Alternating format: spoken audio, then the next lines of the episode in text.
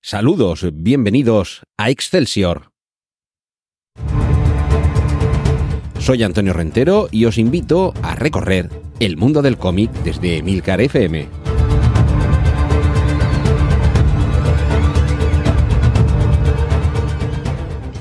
Saludos y bienvenidos a este podcast de Emilcar FM Excelsior de capítulos monográficos y autoconclusivos en torno al mundo del cómic.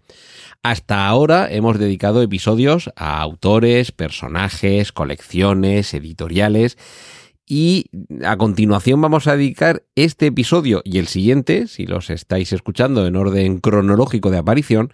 a ilustradores. Alguno de ellos eh, sí que ha dibujado también algún cómic, pero sobre todo son conocidos por su faceta como ilustradores. Desde portadas hasta, bueno, portadas de, cómics, pero también en algunos casos de,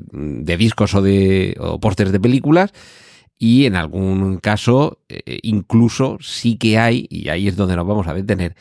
libros que a partir de sus ilustraciones nos van contando una historia. Además, lo voy a centrar en dos autores que sus obras, eh, algunas se han publicado ya, otras acaban de publicarse. Mientras os grabo esto, es la Navidad del año 2023. Y yo creo que eh, en alguno de los casos va a ser una obra con proyección. Además, y en concreto ya os digo los nombres de los dos ilustradores, el francés François Baranger y el español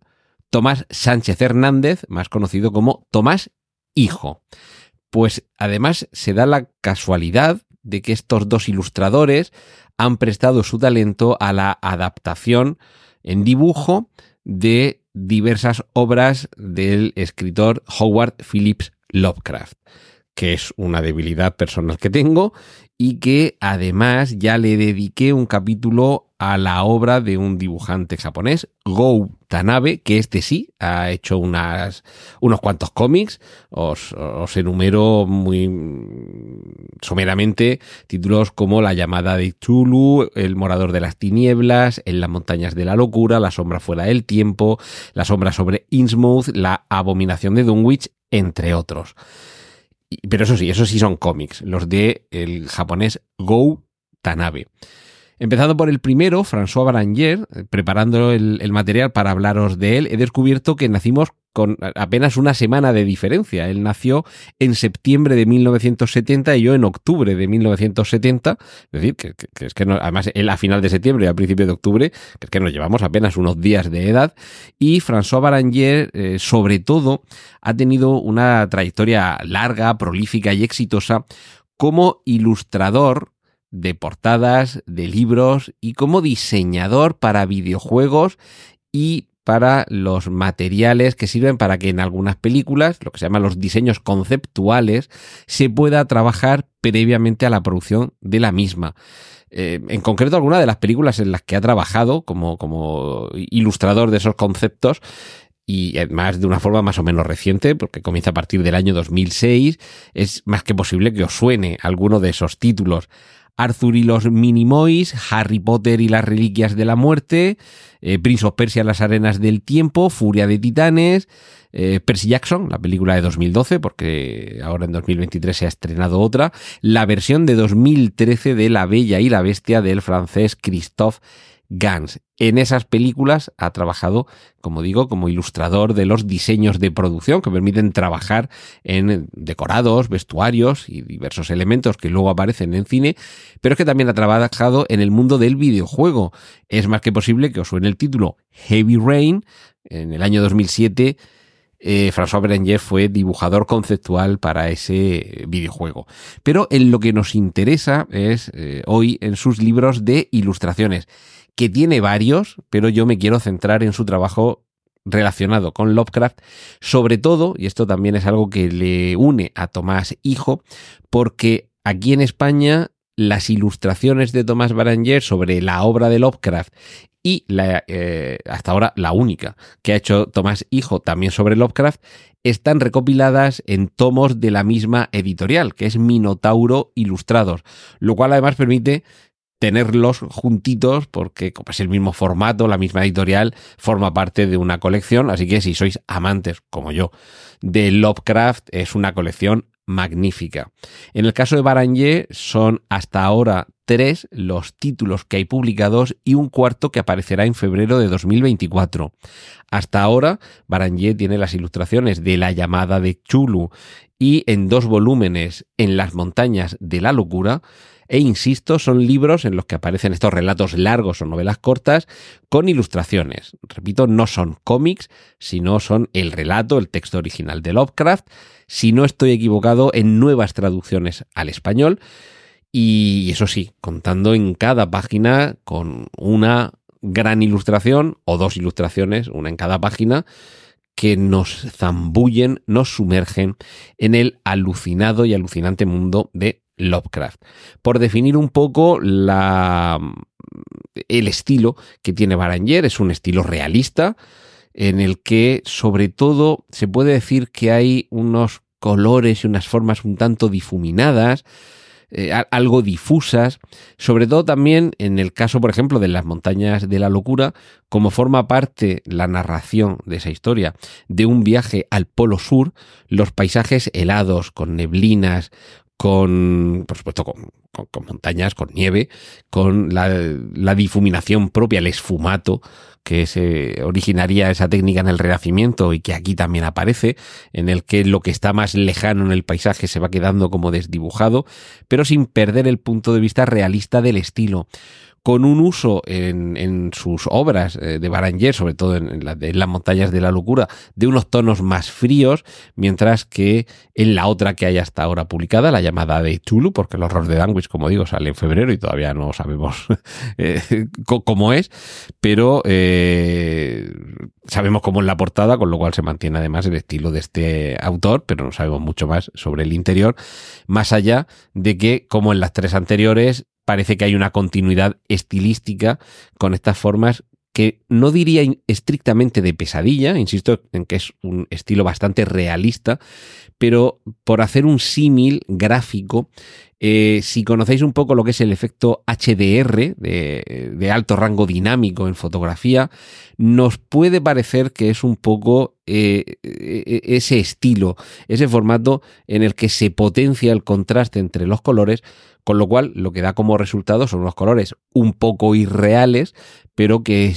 también lo que hacen es trasladar al lector, al espectador, a quien disfruta de estas ilustraciones, a estos paisajes que en el fondo provienen de una pesadilla. Y esto, por supuesto, llega al, al grado máximo de su expresión cuando aparecen en, tanto en la llamada de Chulu como en las montañas de la locura, cuando aparecen estas criaturas y esas arquitecturas propias de todo lo que supone el horror cósmico de Lovecraft, que si no estáis familiarizados, ya os digo que en esencia se basa en que hace eones tal y como lo describe Lovecraft. El león es una medida de tiempo que, no es exacta en el sentido que no es como la hora, el minuto, el segundo, o el año o el siglo, sino que eh, sería eras de miles de años de millones de años o incluso de miles de millones de años. Es un periodo temporal muy largo, pero también muy inconcreto. Y la idea es que hace muchísimo tiempo hubo criaturas con un gran poder que casi las asimila a dioses, que eh, algunas de sus creaciones deambularon por nuestro planeta y que eh, zambullidos ellos, sumergidos en las arenas o en las profundidades abisales del tiempo permanecen algunos al acecho esperando ser convocados para perdición de quien los descubre y para sobre todo para perdición de la cordura. De ahí lo de en las montañas de la locura. Una vez que descubres lo que hay en esas cuevas esas construcciones ciclópeas que en las ilustraciones de Baranger desde luego dan ganas de pasear por allí aún a riesgo de, eh, perder la propia cordura es eh, un auténtico espectáculo. Ah, bueno, quiero decir que en la edición española de Minotauro Ilustrados, libros de, un tamaño bastante grande, no muy caros, 19 euros el, libro para este para esta joya artística y sobre todo para ser un libro de tamaño grande, páginas con una calidad de, impresión, muy buen papel, muy buen color y que se disfruta muchísimo. Y además en un formato grande porque precisamente estas ilustraciones lo que piden es eso, no un formato pequeñito de cómics, sino un formato grande de gran álbum. Y aquí hay que darle la enhorabuena y las gracias a Minotauro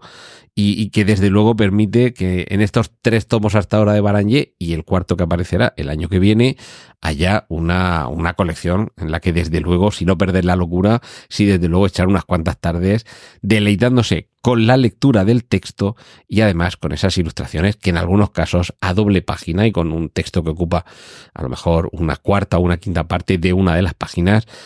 desde luego son, son sobrecogedoras.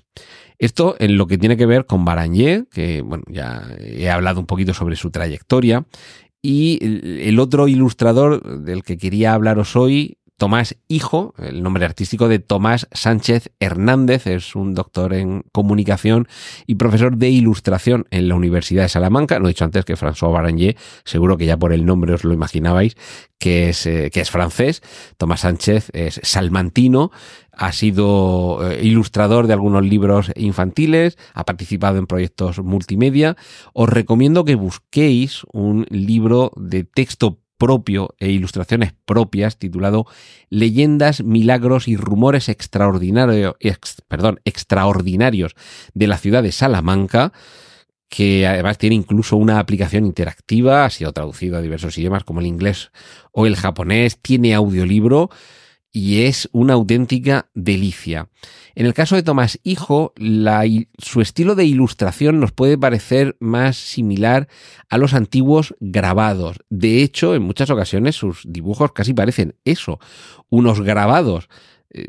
dentro de un estilo mm, no vamos a, calificarlo como de caricaturesco, pero sí que es verdad que no es estrictamente eh, realista. Eh, un, estilo un poquito más cercano a, algunos estilos de cómic, pero sobre todo lo que trabaja muy bien es el, trazo de líneas que van dibujando unos volúmenes que ya digo, se asemejan al grabado porque casi más que trazados con lápiz o con pincel sobre un papel, parecen tallados sobre madera, con lo cual ya adquieren una capacidad de volumen añadida que tanto en trabajos a color como especialmente en trabajos en blanco y negro, le dotan de un, eh, de un, estilo muy peculiar, muy característico. Algunos es posible que conozcáis la obra de Tomás Hijo y que no sepáis que es suya por el podcast Aquí hay dragones, porque, entre otras cosas, Tomás Hijo colaboró, y fijaos que antes he mencionado que François Baranier trabajó en colaboración con algunas producciones cinematográficas como diseñador de esos, eh, de esos diseños previos para, los, eh, para las producciones cinematográficas, pero Tomás Hijo, además de, además de grabados, también ha trabajado realizando storyboards, tanto para publicidad como para cine y aquí es donde viene su relación con Rodrigo Cortés, porque en la película Concursante, el debut cinematográfico en el largometraje de Rodrigo Cortés, el storyboard lo hizo Tomás Hijo, creo que después han seguido colaborando y por ahí viene el que aparezca como el autor de la ilustración del dragón que, eh, con el que se identifica el podcast Aquí hay Dragones, en el que interviene Rodrigo Cortés, Arturo González Campos, Juan Gómez Jurado y Javier Cansado. En este caso, esta es la obra más reciente de las que han salido publicadas en Minotauro Ilustrados y es una adaptación con ilustraciones de Tomás Hijo del relato largo o novela corta de Lovecraft La sombra sobre Innsmouth. Ha salido estas navidades del año, bueno, un poquito antes, ahora en finales de noviembre, principios de diciembre de 2023, y con, con su estilo peculiar nos lleva en este viaje espeluznante a, este, a esta localidad de la costa este estadounidense en la que el protagonista va a ir descubriendo todo lo que se oculta en esa localidad y por supuesto y como es habitual en Lovecraft también va a descubrir que hay un rastro que tiene que ver con criaturas, creencias y con ritos primigenios. La ilustración de Tomás Hijo para la sombra sobre Innsmouth quizá no guarda esa espectacularidad en lo realista de François Barange, pero también por su trazo no estrictamente caricaturesco, pero tampoco estrictamente naturalista y realista, sí que permite que sean todavía más incómodas, todavía más eh, aterrorizadoras las imágenes que nos propone tanto de los paisajes, de las arquitecturas y de los personajes, porque son auténticamente espeluznantes incluso desde ese estilo que se quizá con alguna variante casi se podría contar un cuento infantil con ese estilo, pero en este caso precisamente lo que hace es abordar un trayecto hacia el terror. De nuevo, estamos ante un, libro que mezcla el texto, el, relato original en texto, también con nueva traducción, y en cada página o cada dos páginas vamos apareciendo o nos van apareciendo estas ilustraciones que van situando el transcurso de la narración por esa Nueva Inglaterra, ese pueblo costero con esos habitantes eh, sin duda muy sospechosos por ponerle un pero a ambos libros, porque yo creo que es un pero que se le puede poner a esta edición de Minotauro Ilustrados a la que pertenecen todas las obras que estoy mencionando hoy, es que en las páginas en las que el fondo es negro y la letra es blanca, no es que haya errores de impresión, pero es una combinación que puede resultar en algún momento un poco dificultosa para leer.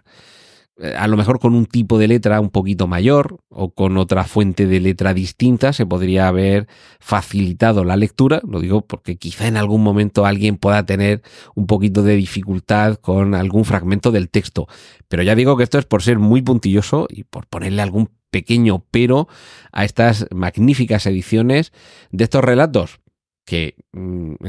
realmente están bastante bien elegidos para quien no conozca mucho a Lovecraft, adentrarse en su literatura y que por supuesto en las ilustraciones de estos dos grandes artistas lo que supone es toda una delicia si os gusta pasar un buen mal rato. Y sobre todo con ese contraste que es sobre el mismo autor tener estas dos eh, eh, versiones o visiones estilísticas tan diferentes la parte un poquito menos realista de Tomás Hijo, yo creo que también atrapa precisamente por ese dibujo en el que hay una multitud de líneas que van dando a la forma, le van dando volumen y que al mismo tiempo también hace que sea eh, incómodo que eh, al circular la vista por esos paisajes uno se sienta tan incómodo como debe sentirse al recorrer estos paisajes de pesadilla. Y en el caso de Baranger, precisamente por todo lo contrario, al tener ese estilo tan neblinoso, pero al mismo tiempo también realista, te hace sentirte en medio de esos parajes y por supuesto, cuando las criaturas que van apareciendo, en ambos casos, trascienden de lo que el ser humano conoce de nuestro mundo normal, en, en ambos casos, ya digo, son aterrorizadores. Así que esta es mi recomendación en este capítulo, que además del cómic nos detengamos también en algunos ilustradores y en el caso concreto de estos dos de hoy, de François Baranger y Tomás Hijo, si además os gusta Lovecraft o queréis iniciaros en él, es una edición, eh, o sea, es una ocasión magnífica y sobre todo como la edición de ambos pertenece a la misma editorial y están en la misma colección, lo mejor es que los vais a poner, los vais a poder poner juntitos e ir agrandando vuestra colección de obras de Lovecraft.